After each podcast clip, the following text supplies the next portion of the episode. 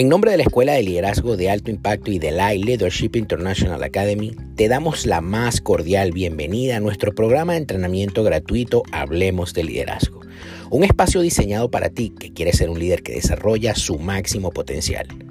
Mi nombre, Juan Carlos Calderón, presidente de la escuela, y te invito a que te sirvas una taza de café caliente y comiences a disfrutar de cada uno de los episodios que tenemos para ti en este nuestro programa. No sin antes recordarte que nos sigas en nuestras redes sociales como arroba liderazgo y que te certifiques con nosotros haciendo clic en www.liderazgoelay.org. Bienvenidos todos.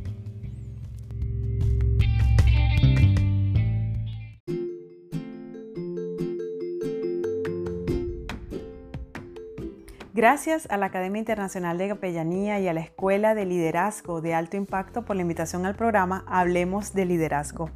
Mi nombre es Lili Gómez, mentora de emociones, y el tema que te voy a compartir hoy es autoliderazgo emocional. Mis redes sociales, arroba tu apoyo esencial en Instagram y TikTok. Este tema tan importante lo vamos a recorrer de la mano de dos apasionantes historias para así descubrir más acerca del autoliderazgo emocional. Te presento a José, hijo de Jacob, menor de 11 hermanos, favorito de papá, un poco engreído el muchacho, huérfano de madre, que comienza a tener visiones y sueños en donde se veía que tendría una autoridad mayor a la de sus hermanos. En múltiples ocasiones su padre le invitó a que dejara de compartir esos sueños y esas visiones, pero ya era demasiado tarde sus hermanos le aborrecían. Por otro lado tenemos a Sansón. ¿Te acuerdas? Ese que tenía el cabello largo, que si se lo cortaban perdía su fuerza. Sansón era hijo de una mujer que había sido dada por estéril, así que fue casi un milagro. Tenía un llamado específico por Dios para ayudar a los israelitas a liberarse de los filisteos. No se le podía cortar el cabello ya que estaba consagrado a Dios y sus padres buscaron en todo momento de conducirlo por el camino que Dios les había dado, hasta que las situaciones llegan y todo cambia. En el caso de José, fue vendido como esclavo y llegó a Egipto. Allí empieza a trabajar en la casa de un hombre de la guardia de Faraón llamado Potifar. Se ganó el favor de Potifar ya que él veía que cuando José manejaba las tareas, pues éstas florecían. Así que con esa confianza les dejó la administración de su casa. Pero un día la mujer de Potifar quiso seducir a José. Este se negó y ella lo acusó de abuso. A José lo enviaron a la cárcel. Allí atravesó un proceso de años de olvido. Lo que sí hay que recordar era que Dios estaba con él. En el caso de Sansón, estuvo por muchos años caminando de la mano de Dios pero luego se alejó, se alejó del consejo de sus padres, se casa con una filistea, se maneja solo por impulsos y se vuelve orgulloso e iracundo. Confía solamente en sus fuerzas, no reconoce sus errores y tenía una debilidad muy marcada, su sexualidad. Conoce y se enamora perdidamente de una prostituta llamada Dalila. Esta lo traiciona, ya que Él le confiesa dónde reside el verdadero poder de su fuerza. Le rapan la cabeza, le sacan los ojos y lo encierran en la cárcel. Yo sé que tanto tú como yo nos preguntamos qué hubiese sido de ese muchacho José si no hubiese atravesado por todo ese proceso que lo llevó como esclavo a Egipto y luego a ser el segundo hombre más importante tanto en autoridad como en poder en esa nación? ¿Y qué hubiese sido de Sansón si él hubiese trabajado más en su carácter, en sus formas de actuar y se hubiese apegado de la mano y el consejo de Dios y sus padres? ¿Cómo hubiese desarrollado ese potencial? Y ahora la pregunta líder es para ti. Es un test bastante simple y a su vez profundo. Son dos preguntas y la número uno, cuando estás alegre, las cosas marchan sobre rueda, te distancias de las personas y te ubicas en una posición por encima de tu entorno y también la relación con Dios se ve afectada por esta distancia. Y la pregunta número dos, Cuando estás desanimada o desanimado, las cosas no están yendo bien, estás hundido. La relación con tu entorno, con tu familia y, y con Dios se fracturan también. Si has contestado que sí, alguna de estas preguntas, te tengo que confesar algo. Las emociones dominan tu vida. Y sé de qué te hablo, ya que a mí también me pasaba. Yo soy inmigrante y hace más de 20 años que estoy fuera de Venezuela. Mi familia se quedó allí. Y ante las situaciones que me ocurrían, pues yo lloraba, tenía un carácter inestable, tomaba decisiones por impulso, estaba ansiosa, nerviosa, nada de ideas claras y cada decisión tenía consecuencias que me ponían en desventaja del objetivo que quería alcanzar. Y esto se llama no saber gestionar tus emociones y va directamente relacionado con autoliderazgo emocional. Y me dirás, ¿qué es autoliderazgo emocional? Es esa capacidad que desarrollas para influenciar en tus pensamientos, emociones y comportamientos. Y es por eso que quiero compartir contigo cinco columnas en donde puedes establecer tu autoliderazgo emocional. Número uno, necesitas conocerte.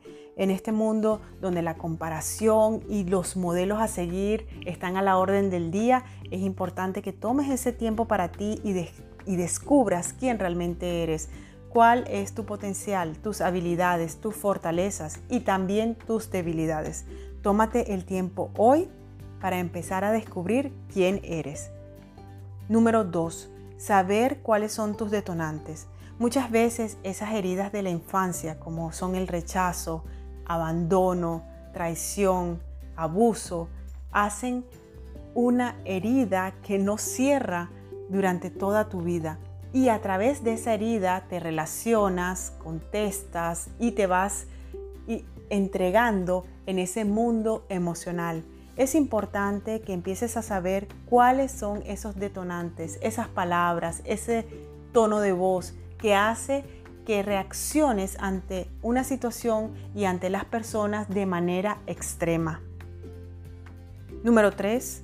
¿Cómo se comportan tus emociones? Es importante que sepas nombrarlas. ¿Qué te está ocurriendo?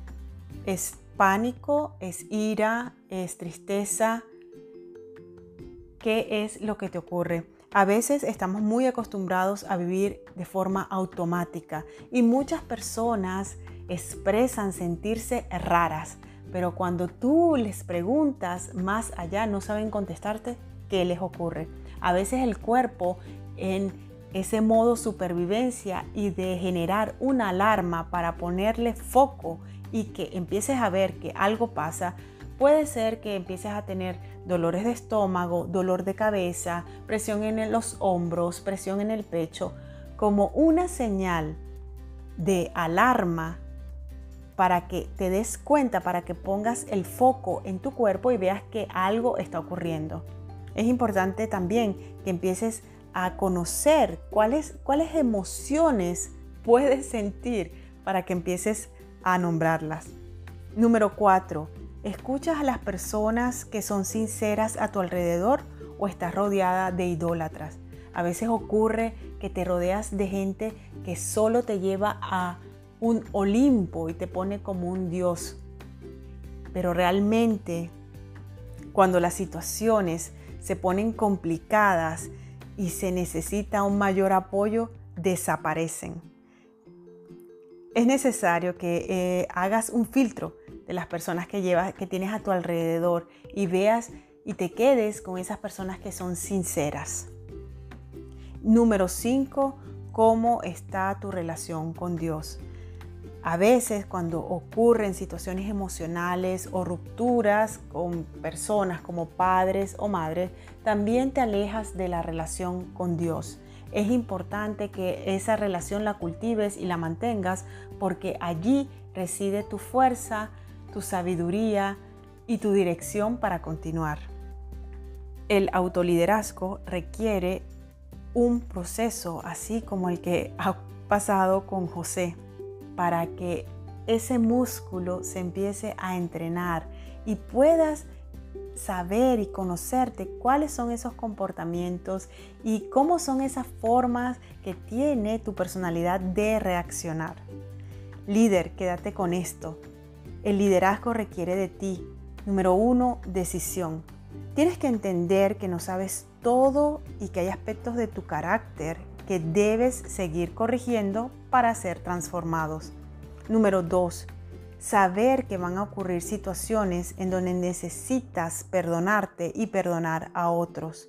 Número 3. Crear nuevos hábitos. A lo que se refiere con las emociones es que empieces a tener hábitos de tener tiempo a solas contigo para poder entender qué es lo que está ocurriendo. Tal vez puedes tener papel y lápiz y empezar a escribir cómo te sientes. O si tienes una persona en tu, en tu entorno que sea cercana, respetuosa, con la que puedas compartir ese, esas emociones que te están ocurriendo en ese momento y las puedas expresar. Número cuatro, ser flexible, que no es lo mismo que ser permisivo y saber que es necesario los procesos para seguir avanzando y transformándote. Número 5. Poder autoevaluarte no solo con tu propio criterio, sino que también puedas rodearte de personas, como ya te comenté anteriormente, sinceras, respetuosas y que puedan darte un feedback sincero. Número 6, automotivarte. Habrán días donde te sea más cómodo seguir donde estás y que cambien otros. Pero recuerda que si Dios te está proveyendo de esas situaciones, también te da esas herramientas para que tú sigas adelante. Y número siete, no dejar de lado la relación con Dios. Toda la tecnología, la vida tan rápida como va, los halagos, los triunfos, los fracasos, pueden nublar lo verdaderamente importante. Volver a la fuente de donde sale tu sabiduría, la fuerza y la, la dirección que necesitas para continuar. Gracias por la invitación.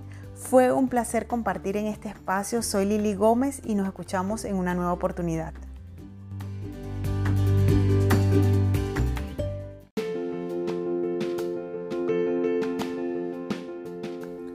Y si llegaste hasta aquí, solamente me resta darte las gracias en nombre de la Escuela de Liderazgo de Alto Impacto y de la Leadership International Academy. Como te dije, mi nombre es Juan Carlos Calderón. No te olvides de compartir este audio con alguien y seguirnos en nuestra cuenta de Instagram como arroba Hablemos de Liderazgo.